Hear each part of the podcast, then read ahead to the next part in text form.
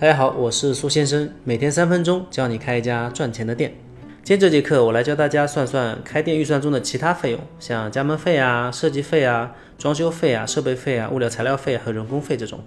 预算的第二大块呢是加盟费，这个呢不是必选项，如果你打算自营，这笔钱就可以省下来了。加盟费高低是取决于你想要加盟的品牌的，五万到二十万不等，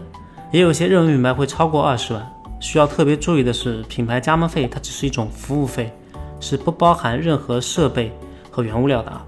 除了加盟费之外，你可能还有年付的一个管理费、年付的品牌使用费、到期退还或者合同期退还的一个保证金。啊，我们来看一个品牌案例。那比如这个品牌加盟费呢，它是九九万八，保证金是两万，品牌管理费是营业额的百分之二，单独的培训费跟店铺设计费总共是两万。也就是说，如果你打算加盟这个品牌，需要多准备十三万八，预算的第三部分是设计装修费。设计装修费呢是根据不同地区、不同铺面面积、不同设计内容都会有比较大的一个差异。我以浙北地区作为一个案例，每平方施工的费用呢大概在一千到一千五百左右。面积越大，当然它的平均的一个施工费用就会越低啊。当然这个价格是不包含电招啊、广告啊、桌椅板凳、电视机啊、货架、软装、弱电这些的。如果你选择加盟，可能总部会帮你来核算一个装修费，帮你施工，费用上面会比你自己装修稍微高一点，毕竟总部也是要赚钱的。那预算的第四部分呢是设备费，呃，设备的具体型号和价格呢会在之后的课程中具体讲解，不同品类对设备的需求呢也是不一样的。比如说奶茶店，一般最重要的是制冰机；甜品店最重要的一般是冷冻柜。预算方面，港式甜品店、榴莲甜品店建议设备在三万到四万左右。新式茶饮呢，建议设备预算在四万到五万左右。如果你不考虑设备的易用性和耐用性，打算干个半年或者一年就倒闭，那么设备预算也可以到两万到三万。预算的第五个部分是物料材料费。物料指的是像珍珠啊、茶叶啊、牛奶、奶油啊、芒果、榴莲、柠檬这些原材料。材料指的是像打包袋、打包杯、打包碗、塑封膜、吸管、一次性勺这些包装材料。物料材料费呢是根据不同品类也有一些细微的差异，像港式甜品第一次进货大概你准备一万五就可以了，新式茶饮的话大概准备两万，榴莲甜品的话大概准备个三万左右啊，这是个例子，其他品类呢也会有点小的差异。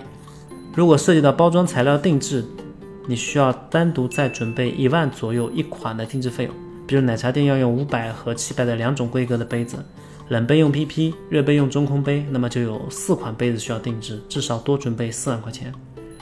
刚开店的情况下呢，我是不太建议你去定制包装材料的，